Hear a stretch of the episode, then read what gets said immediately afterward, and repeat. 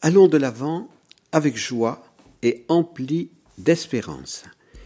Il me semble que ce dernier appel de Benoît XVI devrait être comme notre boussole pour les temps à venir. Cessons à présent de discuter sur l'interprétation du Concile Vatican II. Jean-Paul II nous l'a dit et redit, ce que l'Esprit dit à l'Église aujourd'hui se trouve dans le Concile Vatican II. Ce concile est notre boussole. Nous devons l'interpréter dans la continuité avec la grande tradition de l'Église, dans le développement et non dans la rupture. Accepter Lumen Gentium et mettre des réserves sur Gaudium et Spes, l'œcuménisme, le dialogue interreligieux, ce n'est pas accepter ce que le Saint-Esprit nous dit. Ce n'est pas se laisser guider par la boussole du Concile. Le Concile nous invite à vivre en vérité la liturgie de l'Église comme un mystère dont Jésus, le Verbe incarné, est le sujet. C'est l'Église, le Christ total qui prie le Père dans l'Esprit Saint en célébrant la liturgie. Puisse la liturgie être la source et le sommet de toutes nos activités. Puisse le dimanche être en vérité le jour du Seigneur, le jour de joie de la vie de famille. Accueillons aussi ce que nous dit le Concile sur la parole de Dieu, Dei Verbum. Nourrissons-nous de cette parole. Dieu nous parle. La parole n'est pas une parole du passé, mais une parole actuelle. Cependant, n'oublions pas ce que disait le cardinal Joseph Ratzinger le jeu divin rencontre le tu humain dans le nous de l'Église. Pour ne pas interpréter la parole de Dieu d'une manière subjective, nous devons la lire dans la tradition, guidée par le magistère. La triade écriture, tradition, magistère est indissociable. Le Concile Vatican II doit nous donner de l'enthousiasme pour la vie et la mission de l'Église. L'Église n'est pas une société humaine comme les autres, elle est le corps du Christ, le temple du Saint-Esprit, le peuple de Dieu. Cette Église, redisons-le encore à la suite de Benoît XVI, est vivante et jeune. Cette Église est l'avenir de l'humanité car elle est comme le grand sacrement de l'union intime des hommes avec Dieu et de l'unité du genre humain tout entier. Sur le visage de l'Église rayonne la lumière des nations, lumen gentium, qu'est le Christ. Cette lumière du Christ, nous avons le devoir de le rayonner sur notre propre visage. Jean 23 a convoqué le concile parce que le Saint-Esprit le pressait pour le rajeunissement de son Église. Ce rajeunissement passe par la sainteté de tous ses membres. Alors, comme nous l'a dit et redit Jean-Paul II, n'ayons pas peur d'être des saints. Soyons ce que nous devons être, et nous mettrons le feu de l'amour divin dans le monde. Croyons en la mission de l'Église, Croyons en l'efficacité du grand sacrement qu'elle est par l'action de Jésus et de l'Esprit Saint. Il est temps de nous unir. La sainte colère des participants à la manifestation du 24 mars contre la loi Taubira doit aussi se faire entendre en notre Église de France et d'Europe. Les divisions, ça suffit. Nous voulons l'unité. Nous voulons vivre Vatican II selon la lettre et selon son esprit. Nous voulons nous engager dans la nouvelle évangélisation. Nous voulons que les hommes de notre temps accueillent Dieu à nouveau dans leur cœur et construisent la civilisation de l'amour. L'Église sera alors Gaudium et Spes, joie et espérance pour les hommes de notre temps. Oui, les évêques ont eu raison de privilégier la joie et l'espérance. Jean 23 a fustigé les prophètes de malheur.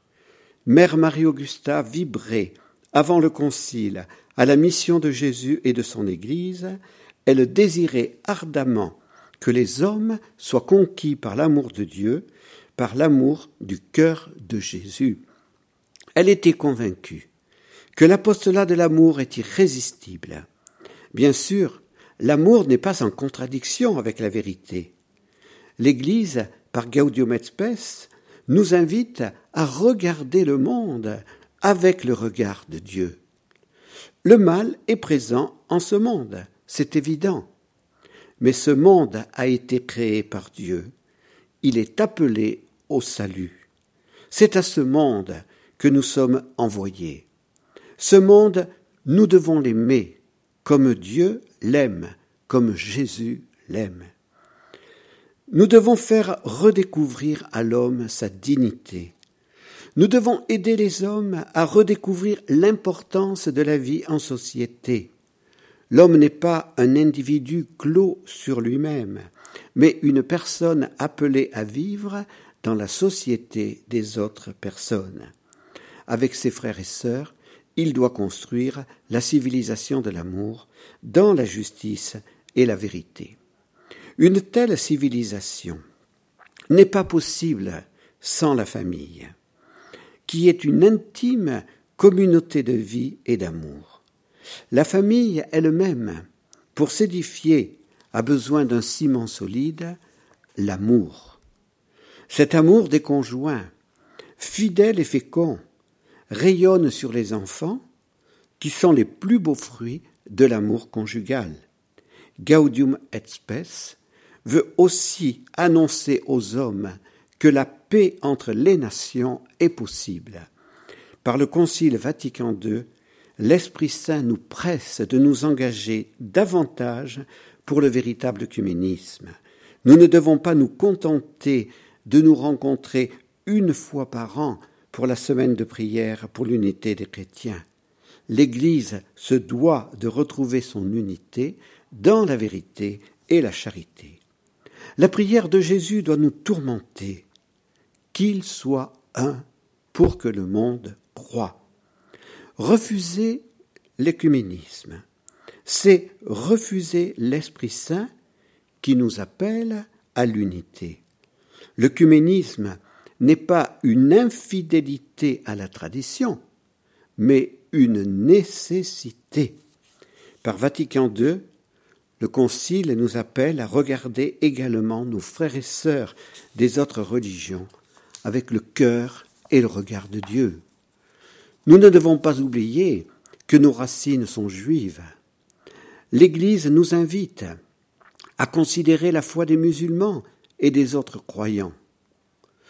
Nous ne devons pas être naïfs, certes, mais nous devons croire dans la fidélité à la tradition que des éléments de vérité sont présents dans les autres religions, même si ces éléments sont mêlés à des éléments d'erreur plus ou moins graves. Les pères de l'Église ont parlé des semences du Verbe, qui étaient présentes dans toutes les religions. Ces semences du Verbe sont des pierres d'attente de l'évangélisation. Le Concile nous invite enfin à promouvoir la liberté de religion. Cette liberté de religion fait partie des droits de l'homme. Ce droit n'est absolument pas en contradiction avec la révélation. Jésus a respecté la liberté de ses interlocuteurs. Il n'a jamais imposé la vérité, par la violence ou la contrainte. La vérité ne s'impose que par la force de la vérité.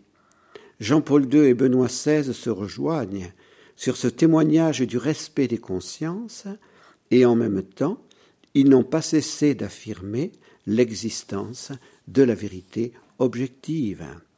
Désirons ardemment, à leur suite, être des coopérateurs de la vérité, et désirons ardemment aider nos contemporains à rechercher la vérité et à ne pas avoir peur d'adhérer librement à cette vérité, car la vérité qu'est le Christ ne rend pas esclave, mais libre, et fait entrer dans la vraie liberté, la liberté spirituelle des enfants de Dieu.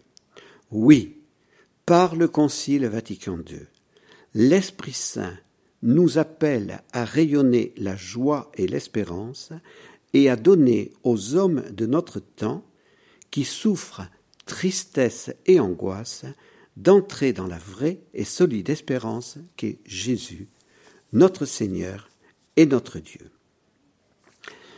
L'éducation des enfants à l'amour confiant de l'Église, leur mère, à la suite de Jean-Paul II. Nous concluons définitivement nos approfondissements du Concile Vatican II. Nous voudrions reprendre les leçons que nous avions tirées de l'enseignement lumineux du grand pape Jean-Paul II aux jeunes à Lyon le 5 octobre 1986.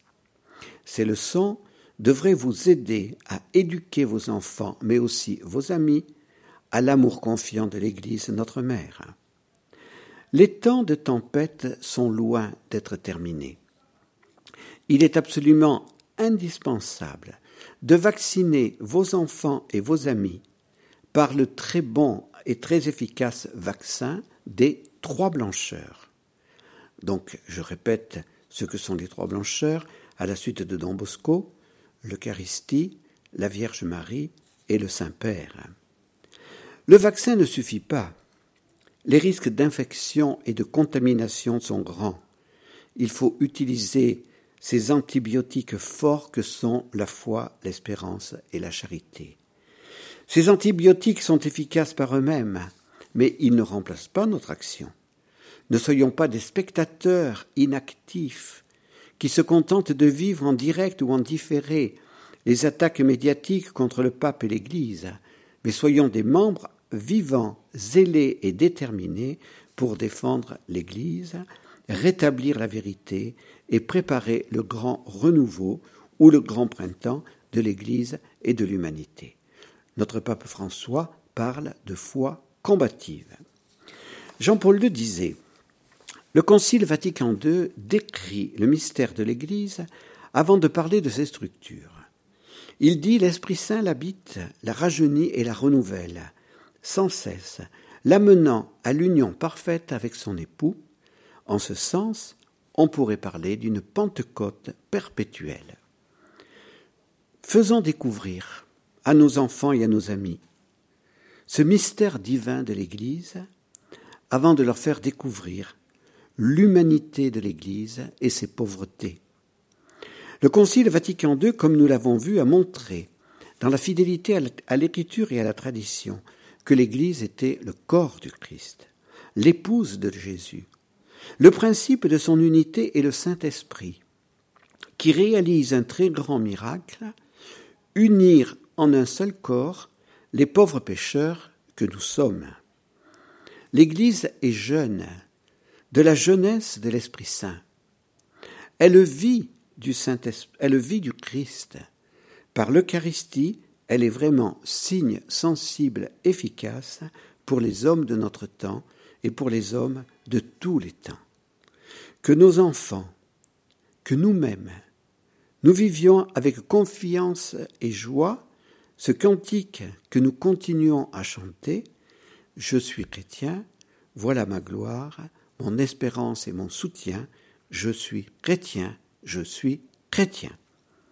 Soulignons l'expression de Jean-Paul II, Pentecôte perpétuelle.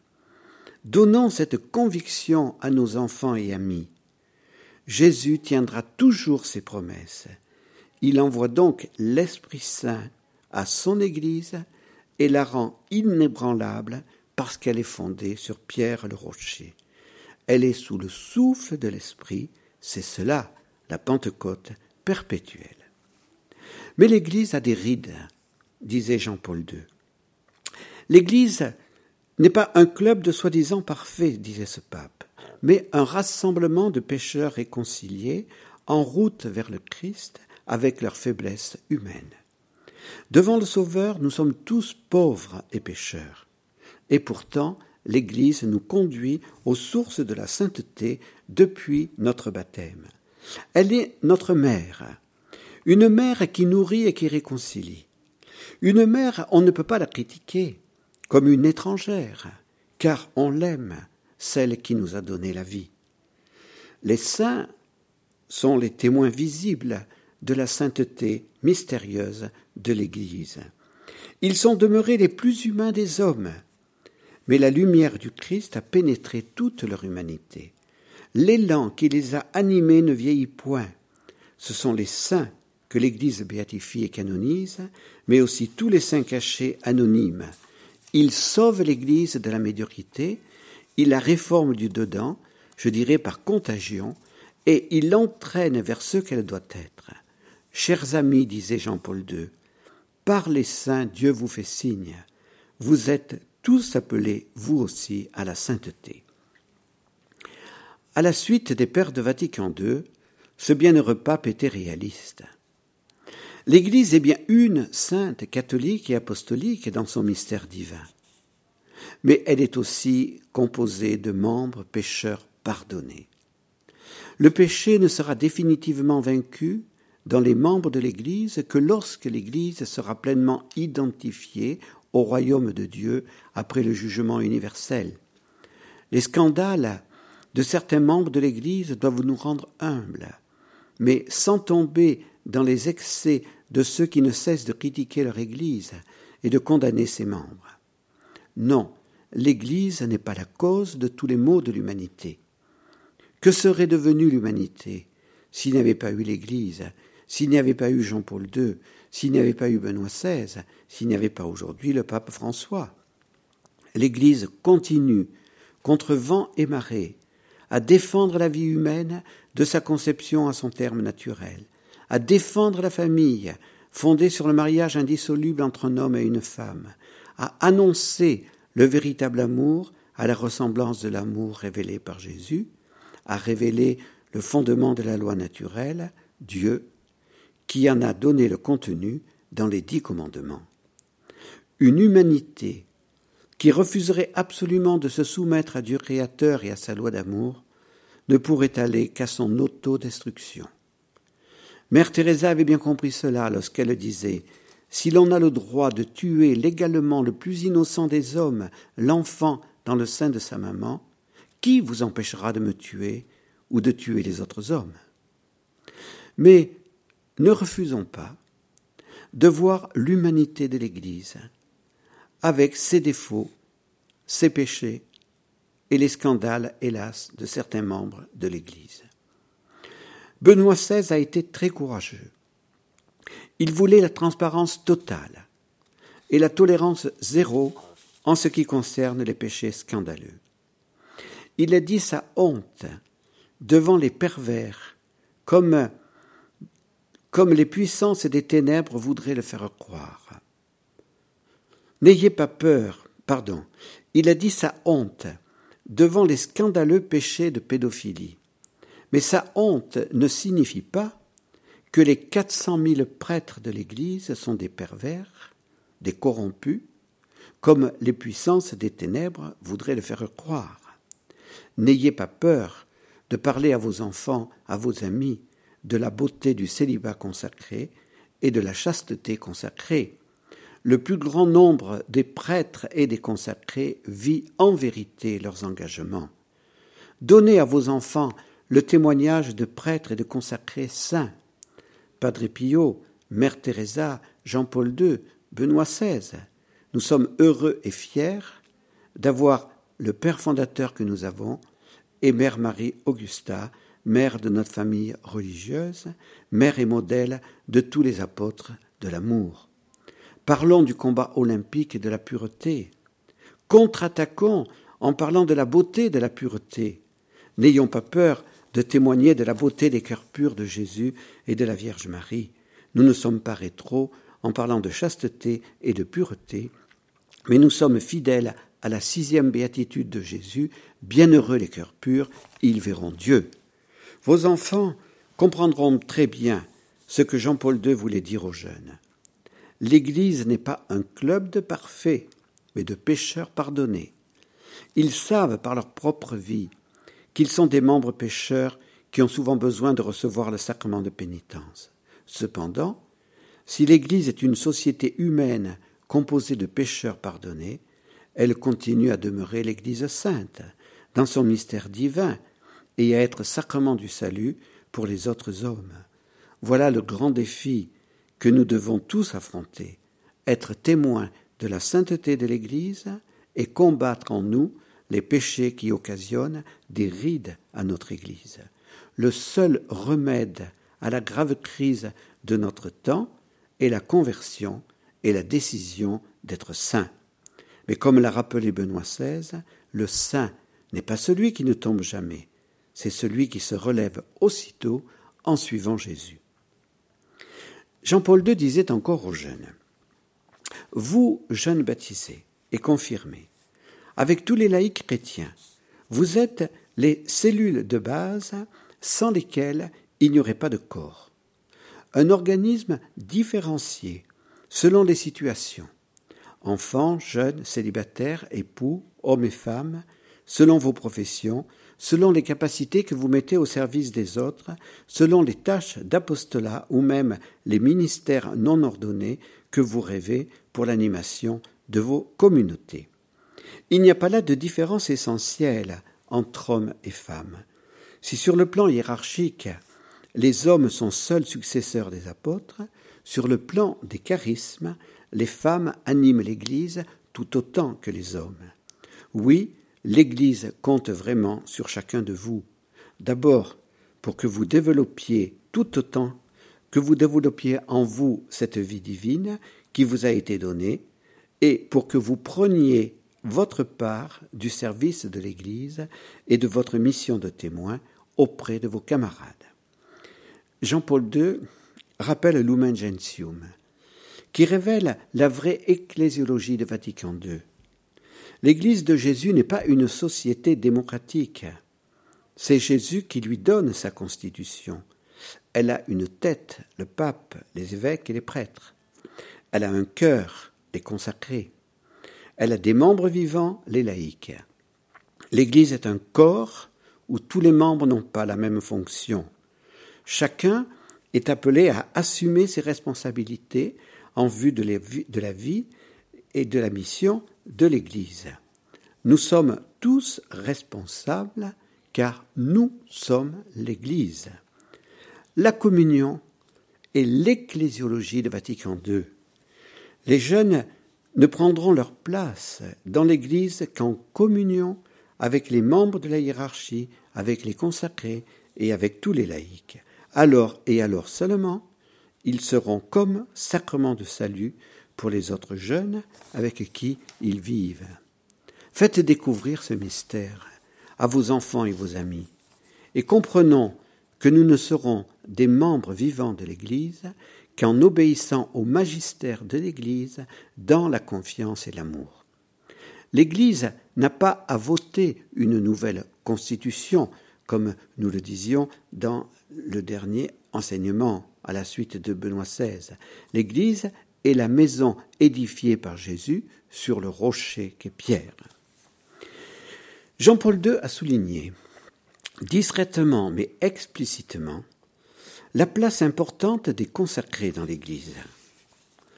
Dans le corps du Christ, d'autres membres, disait-il, se sentent appelés à tout quitter pour suivre le Christ à la lettre, dans la vie religieuse ou dans les instituts de vie consacrés, en demeurant chaste, pauvre, disponible, pour mieux signifier le royaume de Dieu à venir.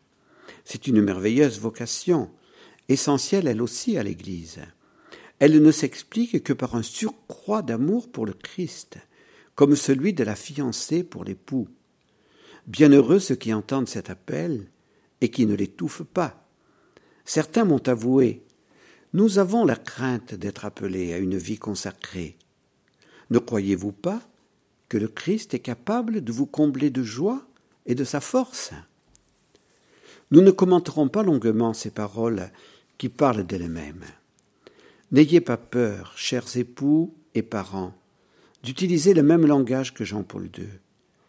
En disant à vos enfants Ne croyez-vous pas que le Christ est capable de vous combler de sa joie et de sa force si vous répondez à son appel à le suivre dans la vie consacrée? Faites-leur comprendre l'intuition de sainte Thérèse de l'Enfant Jésus. L'Église a besoin d'un cœur brûlant d'amour divin pour conquérir les hommes à l'amour de Dieu. Comment aurait-elle un cœur sans de nouvelles et nombreuses vocations de consacrer? Merci aussi de prier pour que notre famille missionnaire puisse accueillir de nouvelles vocations d'apôtres de l'amour, appelés à éduquer au bel amour, selon les cœurs de Jésus et de Marie, pour être sacrement, selon les cœurs de Jésus et de Marie. Pour être sacrement du salut, l'Église a absolument besoin des trois états de vie, ministre ordonné, fidèle laïque et consacré. Il est dommage que dans la présentation que l'on fait de Vatican II, on parle peu de la vie consacrée. Jean-Paul II a bien évidemment parlé aux jeunes à Lyon du sacerdoce. Dans le corps du Christ, une place particulière revient aux prêtres.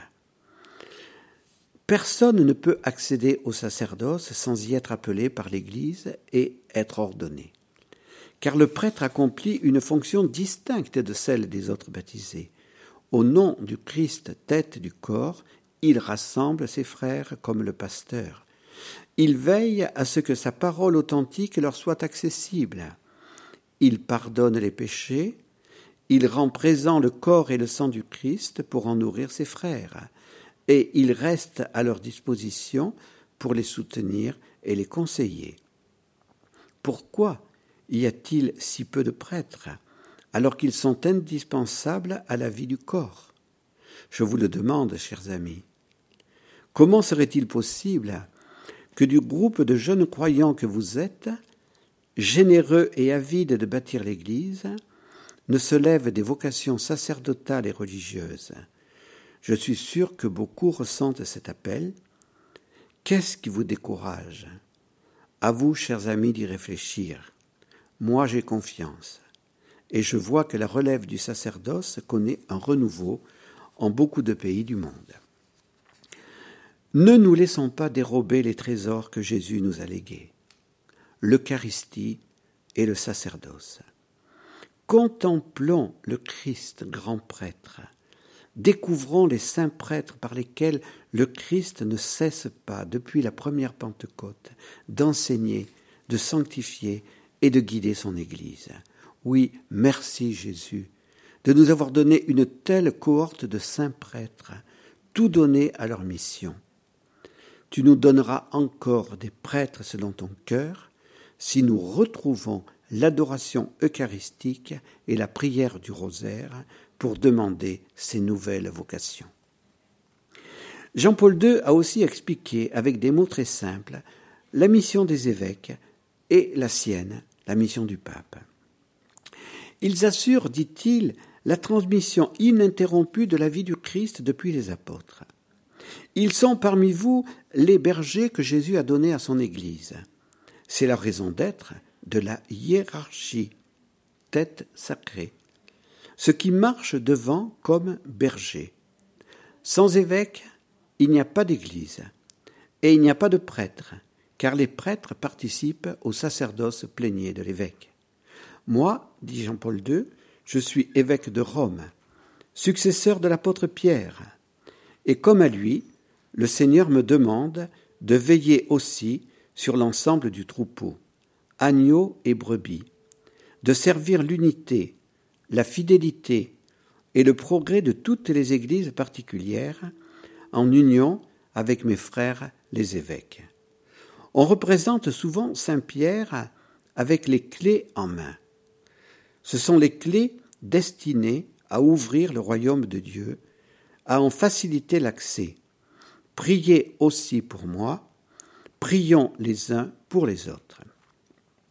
Jean-Paul II, en d'autres occasions, pardon, a beaucoup parlé du mariage et de la famille. Vatican II dans Gaudium et a donné une définition positive de la famille, cellule de base de la société, intime communauté de vie et d'amour. La famille aujourd'hui est attaquée par les dictatures du relativisme inspirées par l'enfer. Nous vous invitons à relire à la magnifique lettre aux familles de Jean-Paul II en 1995. C'est dans la famille que l'on est éduqué au véritable amour, qui est don gratuit de soi. Seule la famille est sanctuaire de la vie. Gaudium et Spes est vraiment l'antidote qui permettra à vos enfants et à vos amis de ne pas se laisser influencer par les mirages du meilleur du monde du roman de Huxley. Le meilleur des mondes, c'est la civilisation de l'amour, dont les fondements sont la vérité, la liberté, la justice et l'amour, et dont le fondement ultime est Dieu. Jean-Paul II avait également distingué l'Église universelle et les Églises particulières. Nous avons vu combien cette distinction n'était pas encore assimilée par tous les baptisés. L'Église fondée par Jésus est l'Église universelle. Cette Église vit dans les églises particulières dirigées par les évêques, successeurs des apôtres. Mais aucune Église particulière ne se suffit à elle-même. Aucun groupe ecclésial, aussi saint soit-il, ne se suffit à lui-même. Toutes les églises particulières et toutes les communautés de baptisés, dit Jean-Paul II, doivent être ouvertes aux autres églises particulières, leurs sœurs, mais aussi et avant tout à l'Église universelle qui unit l'Église du ciel, l'Église du purgatoire et l'Église de la terre. Pour être des membres vivants de l'Église universelle dans nos églises particulières, Jean-Paul II nous dit L'Eucharistie dominicale est le temps fort de la vie en paroisse. Ne soyez pas de ceux qui croient pouvoir vivre leur foi sans participer régulièrement au rassemblement fondamental de l'Église. Jean-Paul II a enfin conclu par cette vision de l'avenir. L'Église a-t-elle un avenir? questionne l'un d'entre vous. Elle en a un, répond Jean-Paul II, car elle est fondée sur le Christ vivant. A-t-elle un avenir dans telle ou telle région? Cela dépend aussi des chrétiens. L'Église va-t-elle évoluer? Elle ne peut changer les fondements de la foi, de la morale, des sacrements, de la structure du corps du Christ. On n'invente pas une Église du Christ en l'an 2000. Mais elle peut, elle doit se renouveler face aux questions nouvelles, aux nouvelles incroyances. Elle en a la capacité, avec l'Esprit Saint. La déchristianisation n'est pas fatale. Elle est une maladie de parcours un défi à relever. Église de France, disait Jean-Paul II, laisse-toi interpeller par les jeunes églises, celles que tes missionnaires sont allés planter. Elles ont peut-être un nouvel élan à te donner. La France était la fille aînée de l'Église parmi les nouvelles nations, après les invasions dites barbares. L'Église a d'autres filles qui ont grandi mais nous comptons toujours beaucoup sur vous, jeunes de France, qui avez reçu tant de grâce au cours de votre histoire. Avec vos évêques, au nom du Christ qui en a donné le mandat, le mandat aux apôtres, je vous envoie en mission. Puissent ces paroles lumineuses de Jean-Paul II nous réconforter en ces temps difficiles. Si l'enfer s'agite contre l'Église de Jésus, c'est bien parce que cette Église, bâtie sur Saint-Pierre le Rocher, vivant de Jésus Eucharistie, et sur laquelle veille maternellement la Vierge Marie, est animée par l'Esprit Saint. Elle est la lumière du monde et le sel de la terre. Satan redoute la nouvelle Pentecôte et la civilisation de l'amour. Il connaît mieux que nous les prophéties de Padre Pio, de Marthe Robin, de Jean 23, de Paul VI et de Jean-Paul II. Il connaît aussi la promesse de la Vierge Marie à Fatima, confirmée par Benoît XVI le 13 mai 2010. Finalement, mon cœur immaculé triomphera et un temps de paix sera donné au monde. Satan s'acharne, comme cela est révélé dans le chapitre 12 de l'Apocalypse. Il pense pouvoir faire échouer le plan de Dieu, mais il ne réussira pas car Jésus est là, dans son Église. Il n'est pas là seulement dans la mémoire de ses disciples. Il n'est pas là seulement grâce aux souvenirs transmis par les écrits d'un livre faisant mémoire d'actes du passé, mais il est là présent, réellement et substantiellement, dans le mystère central de l'Eucharistie et dans le mystère de sa parole vivante et efficace. C'est dans ces deux mystères que nous pouvons mieux comprendre le mystère de l'Église, sacrement du royaume, sacrement du salut pour toutes les nations, sacrement de l'union intime des hommes avec Dieu et de l'unité des hommes entre eux.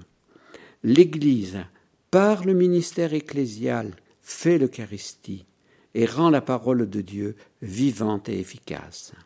L'Eucharistie, par l'Esprit Saint, et Jésus présent réellement, fait l'Église parce qu'elle fait de tous les baptisés, différents par leur culture et leur nationalité, un seul corps, professant une seule foi et adorant un seul Père en esprit et en vérité.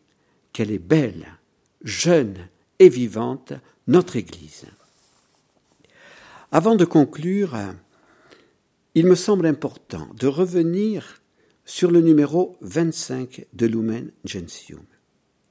La crise qui a suivi Vatican II est, nous le pensons, une crise d'obéissance. Si tous avaient vraiment vécu ce numéro 25, cette crise aurait été plus rapidement surmontée. Notre Église jeune et vivante a besoin de redécouvrir le service de l'autorité et les bienfaits de l'obéissance humble, confiante et aimante. Nous avons parlé, dans la dernière récollection, de ce qui caractérisait les temps modernes, le respect de la liberté personnelle. L'argument d'autorité qui prévalait au Moyen Âge a été remis en cause dans les temps modernes. Le Concile Vatican II, comme le disait Joseph Ratzinger, a approuvé la séparation des pouvoirs temporels et spirituels en se fondant sur la phrase de Jésus à César ce qui est à César, à Dieu ce qui est à Dieu. Il était nécessaire pour Joseph Ratzinger que l'Église sorte du modèle du Moyen Âge pour s'ouvrir à la conception des États modernes. L'Église catholique ne revendiquait plus, avec Vatican II, d'être considérée comme la religion d'État. Elle est de ce fait beaucoup plus libre pour accomplir sa mission. Mais renoncer au modèle du Moyen Âge en ce qui concerne la séparation des pouvoirs spirituels et temporels ne signifie pas relativiser ou remettre en cause la structure même de l'Église, qui ne sera jamais une démocratie, mais demeurera pour toujours avec la constitution que Jésus son fondateur lui a donnée pour toujours. Le numéro 25 de Lumen Gentium nous paraît donc une pièce maîtresse de Vatican II. Il est bien évident que ce numéro ne contredit pas Dei Verbum. L'Église, comme l'a rappelé Benoît XVI, est l'Église de Jésus, convoquée par la parole de Dieu, vivant des sacrements. Le magistère n'est pas au-dessus de la parole de Dieu et de la tradition, mais à son service. Le magistère, cependant, est nécessaire, car il a été fondé par Jésus, qui, parmi les disciples, a établi le collège des douze, et en ce collège a choisi Pierre. Vatican II nous invite à changer les dispositions de notre cœur par rapport au magistère du pape et au magistère des évêques. Pierre et les évêques ne sont pas investis d'un pouvoir qui les met au-dessus des autres baptisés, mais ils accomplissent un humble service pour garder l'Église dans l'unité, la vérité et la fidélité. C'est toute l'Église, fait remarquer le Concile Vatican II, qui, par l'Esprit Saint, jouit du charisme de l'infaillibilité. Jésus veut que le successeur de Pierre, parlant ex cathedra, participe à titre personnel à ce charisme d'infaillibilité. Les évêques peuvent exercer également le magistère extraordinaire en participant eux aussi, mais à titre collégial, au charisme d'infaillibilité de toute l'Église, qui est le charisme de tous les baptisés dans l'Église. Nous accueillons alors, avec foi et confiance, tous les dogmes. Mais nous devons aussi obéir avec notre intelligence et notre volonté aux enseignements du magistère ordinaire du pape et du collège des évêques. Nous devons avoir confiance en ces enseignements, parce que l'Esprit Saint les préserve de l'erreur. Jésus, par le mystère, par le magistère du pape et du collège des évêques, nous enseigne, nous sanctifie et nous gouverne. Il est temps de mettre en application le vrai concile Vatican II et de ne plus nous disputer et nous diviser. Jésus ne nous demandera pas Le pape et les évêques que tu as connus étaient-ils tous des saints?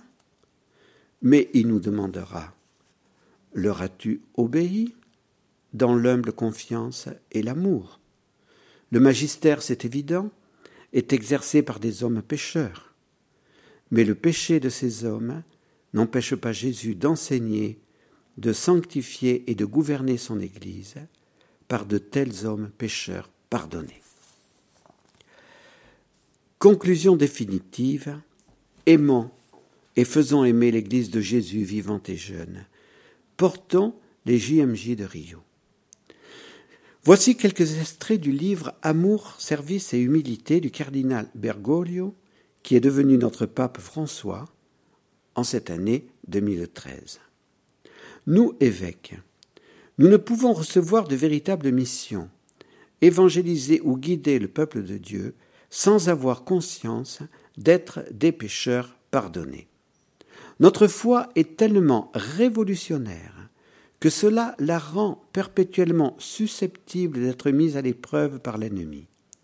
Le travail pastoral dans notre diocèse suppose réflexion et travail intellectuel, mais fondamentalement, la majeure partie du temps doit être consacrée aux œuvres de charité.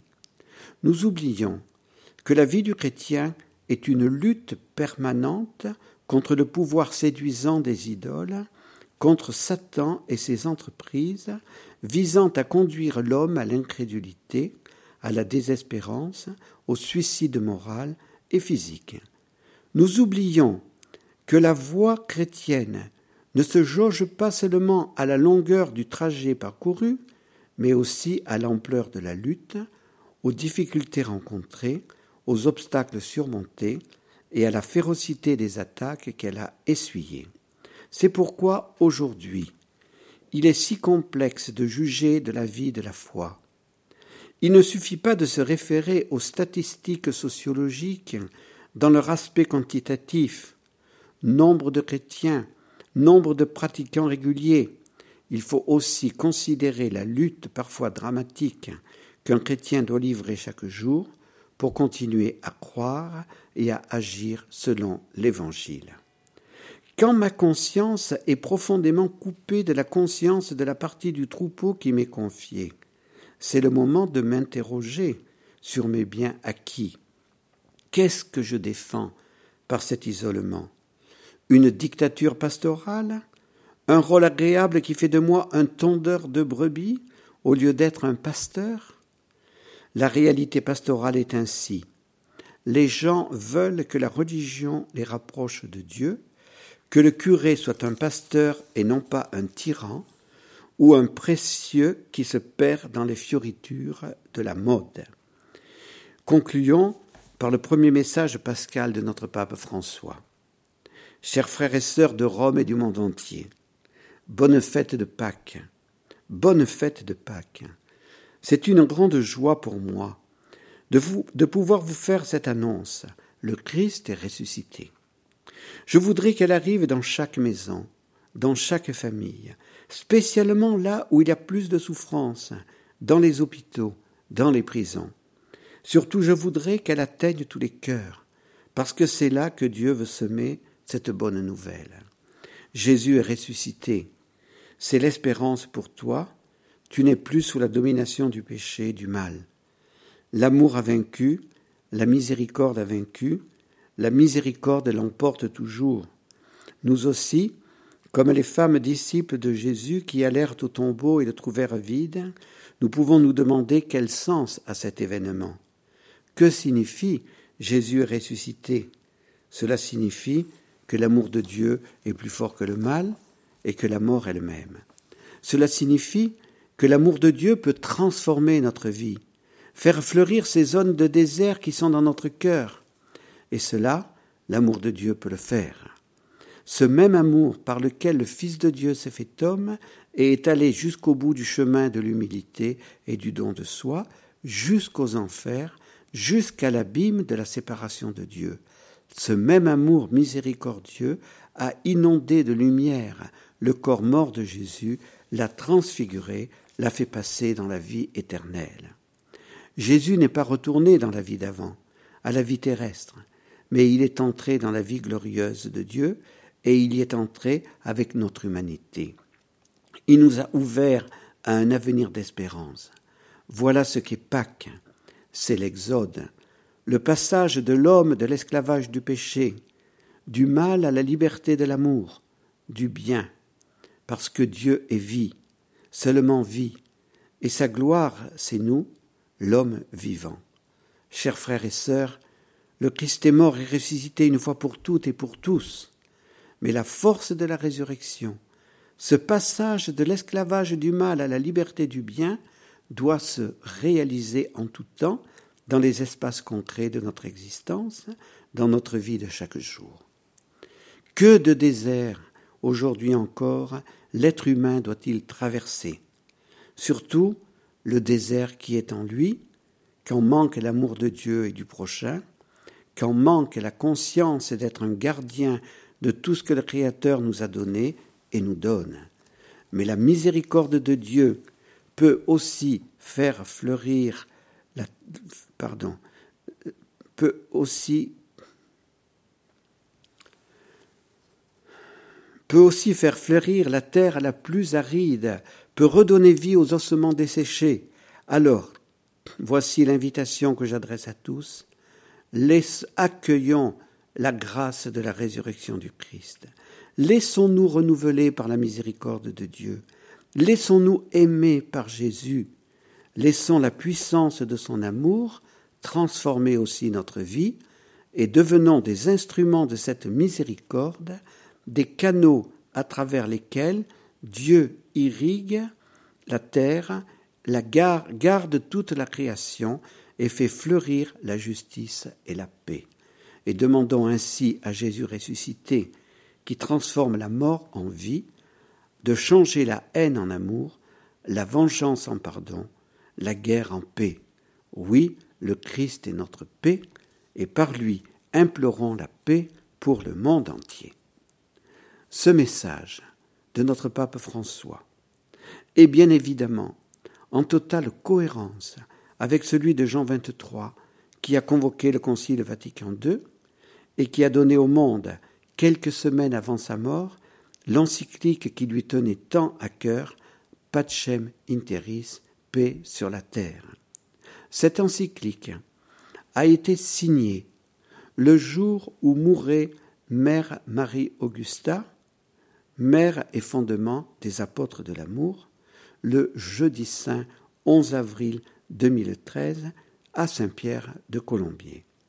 Comme nous vous l'avons dit au cours de la grande neuvaine du 2 au 11 avril pour commémorer le cinquantième anniversaire de la Pâque de notre Mère, Pacem Interis était le grand appel à l'amour que Jésus lançait aux hommes de notre temps à travers la médiation de son Église. Mère Marie Augusta est le fondement et la mère des apôtres de l'amour. Elle était convaincue que l'apostolat de l'amour est irrésistible.